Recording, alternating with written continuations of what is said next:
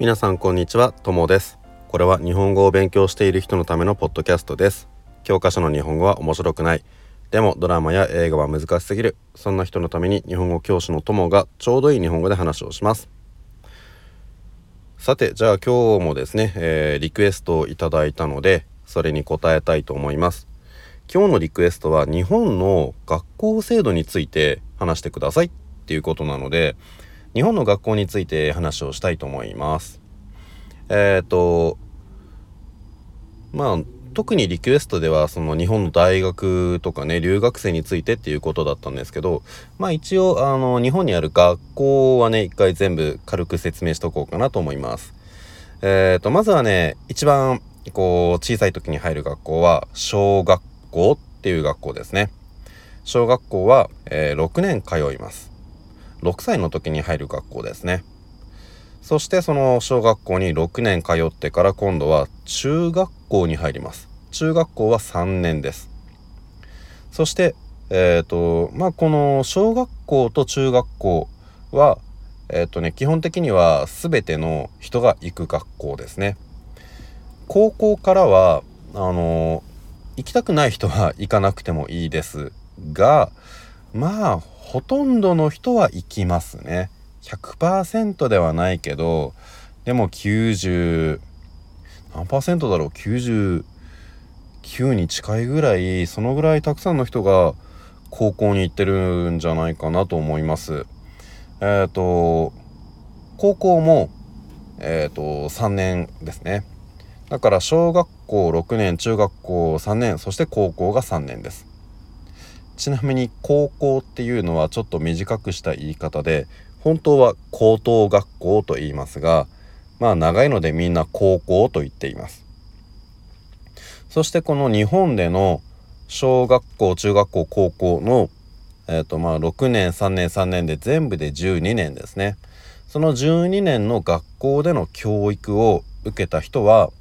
えー、それよりももっと難しい学校として専門学校とか大学に行くことができます。えー、専門学校っていうのは他の国にはねそういうのがないところも結構多いと思いますがえー、っとね何の学校かっていうと簡単に言うと仕事の練習ですね。何かこう専門的な技術とかが必要な仕事がしたかったらその専門学校に行ってそして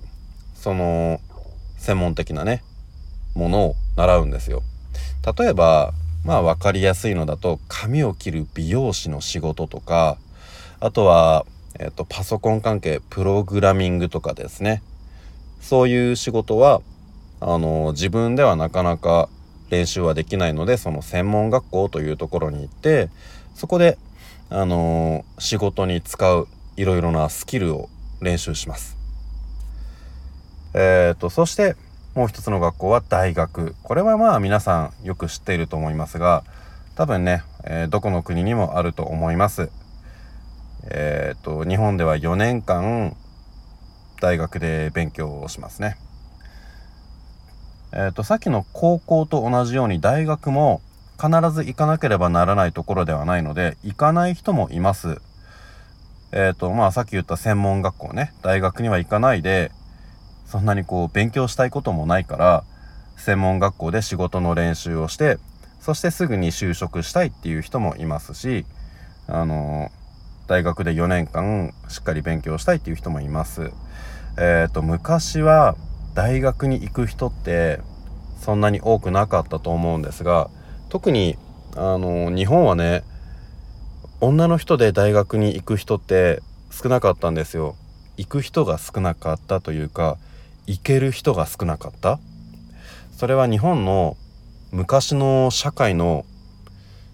状況が原因ですね。あの女の人は勉強なんかしないでうちのことをするべきだっていう考えの人が多かったので昔は女の人で大学っていうのはちょっと少なかったんですけどあの昔って何十年も前ね。でも最近はあの大学に行くのに男も女も関係ないのですごく多くの人が行くようになりましたあの本当に100%じゃないけど高校に行ったらその後あの9割とかねまあ9割までは 大学行かないけどでも専門学校も合わせると8割9割ぐらいの人が多分ねその高校よりももっと上の学校に行くんじゃないですかね。えっ、ー、とまあ日本の大学ってちょっとねこんなことを言うのは残念ではあるんですが あのあんまり勉強する場所じゃないっていう時もありますね。えっ、ー、とまあ俺もねそうだったんだけど俺も大学には行ったんだけどあの大学って本当はその大学に入ってからどんなことを勉強したいかどんなことを研究したいかそしてそれを将来どのように役に立てたいかということを大学に入る前にちゃんと考えなければならないんですけどでもね今は俺みたいにあの何を勉強したいかはまだちゃんと決まってないけどなんとなくみんなが言ってるからだから大学に行くっっていう人がねすごく多いんじゃないかなと思います。ねすごいそれあのダメなことなんですけどね俺はそれをねちゃんと大学に入る前に自分がどんなことを勉強したいかっていうのをよく考えないであの大学に行ってしまったのでまあ後悔しましたね。あの俺はね今はもう自分が好きなこと興味があることっていうのがはっきりわかるのでもし俺が今から大学に行くとしたらもう絶対に言語関係あの言語教育つまり今やってる仕事ですね。日本語の先生の日本語の先生になるためのコースとかあとは先生になるコースじゃなくてもいいんですけど言語学って言っていろいろな言語について研究研究するそういう学部に入ると思うんですがでもね高校の時は全然考えてなかったから全然好きじゃない 学部に入ってしまいましたね。まあ、全然好きじゃないっていうわけでもないんですけど法学部っていう法律の勉強のところに行ったんですよ。まあその時はね法絶対法律が勉強したいとは思ってなかったんですけど法律の勉強しておくとあの大学卒業した後もいろいろ便利だから特にやりたいことが決まってない人は法律がいいんじゃない？っていう話を聞いたのでそれでそのまま法学部行っちゃったんですよ。で法学部に入ってから2年ぐらい勉強してみたら法律そんなに好きじゃないなっていうことに気づいてね、気づくのが遅すぎるんですけどね。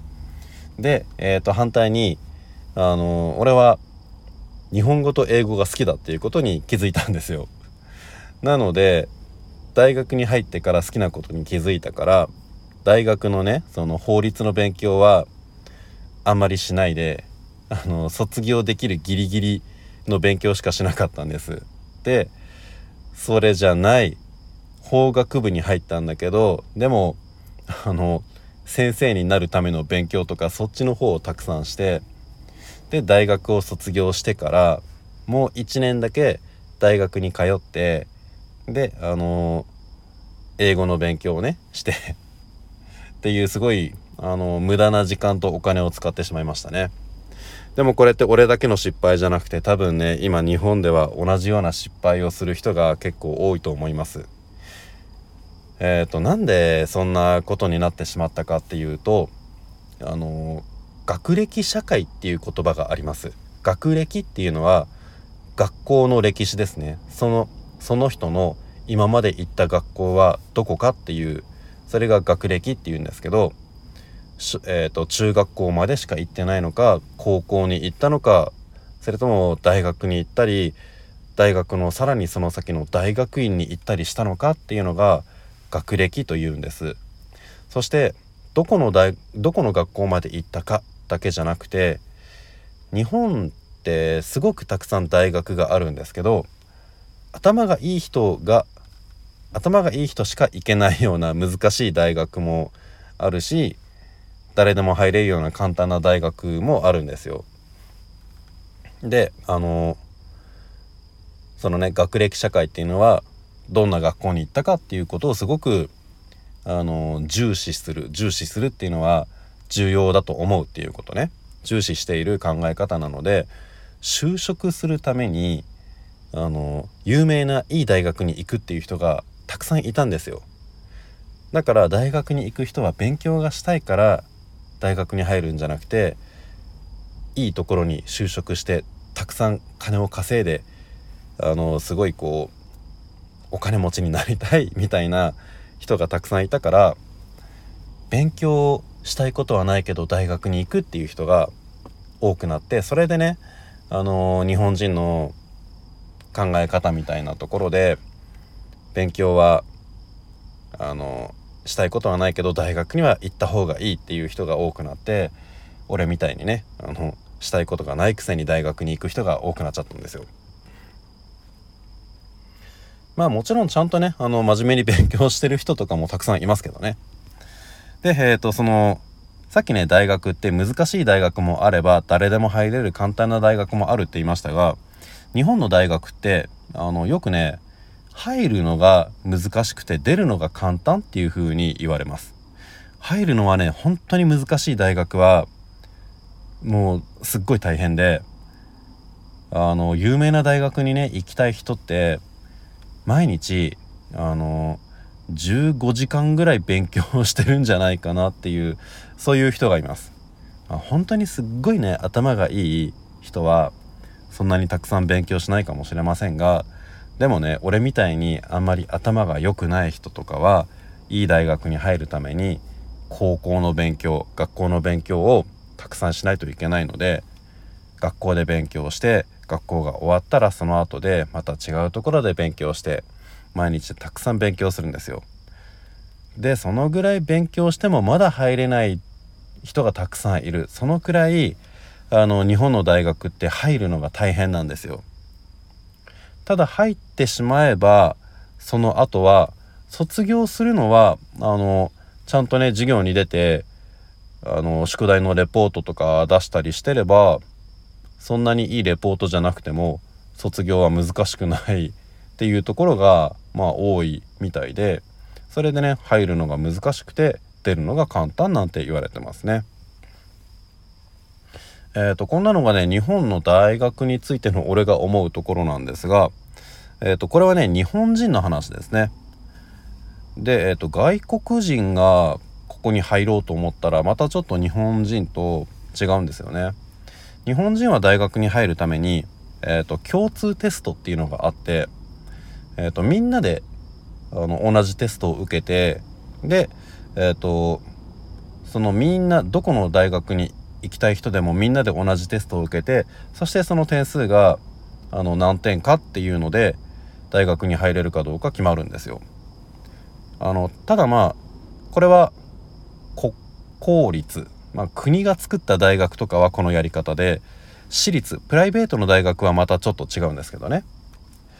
でまああのただその私立の学校プライベートの大学でもその共通テストの点数を使って大学に入れるかどうかのチェックをするっていうところもすごく多いのであの高校3年生はねみんなこの共通テストを受ける人がすごく多いんです。で留学生はまたこれちょっと違ってあの留学生のための特別なテストっていうのが大体どこの学校もあるので、えーと日本人とは別のテストを受けますねみんな。ただその日本人の共通テストみたいなものはあって日本留学試験っていうんですけどその留学試験であのいい点数を取ればいろんな大学に行けるっていうシステムですね。まあもちろんそのプライベートのね私立の大学だと留学試験受けないでその大学だけの自分のテストだけでも入れるところとかもありますけどね。でこのテストに関してもう少し言うと日本人はどんなテストをするかっていうとえっ、ー、と国の大学に入りたかったらいろんなテストがあるんですよ。国語、まあ、つまり日本人がやる日本語ですねと数学と,、えーと、英語と理科と社会理科とか社会はさらにその中から2つ。なのですごいたくさん7つとかねテストを受けなきゃいけないんです。ただ私立の大学だとあのそんなにテストはしなくていいところも多くて、まあ、テストの種類3つぐらいですかね。えっ、ー、とで外国人だとうんともう少しテストの種類少ないところが多いですね。えっ、ー、と日本語のテストとあとはえっ、ー、と IT 系の学校とかだと数学のテストとかね。えっ、と国際関係の学部なんかだと英語のテストなんかもあるところが多いですね。そういうテストなのでまあ日本人とやっぱり違うんですよね。そのテストをして大学に入ります。ってことでまあこんなのが日本の学校のシステムですね。あのちょっと長くなっちゃいましたけどもえっ、とまあ日本はこういう勉強をします日本はっていうか日本人はというかねその大学でね勉強したいことがないのに大学に行く人ってすごく多いのはやっぱり残念なことですね。なんで残念と思うかってとにかく自分がそれで失敗したからなんですよね。行きたい大学がないんだったら大学に行かないであのもう1年ぐらいねちゃんと自分がやりたいことを考えてそれから大学に行けばよかったんですけどあのなので今すごい後悔してます。あのこれを聞いてる人で若い人がいたらねあの自分のやりたいことっていうのをよく考えた方がいいですよ本当に。ねあのおじさんからのアドバイスです。はいじゃああの日本の学校制度についていろいろお話をしました。えっ、ー、と今日のはねリクエストに答えてお話をしたんですが他にも何かリクエストとかありましたら皆さん是非送ってください。えっ、ー、とじゃあ今日はこの辺で終わりにしたいと思いますまたいつも通りあのペイパルを載せておくので応援してくださる人いたらぜひお願いします。では次のエピソードでお会いしましょう。さようなら。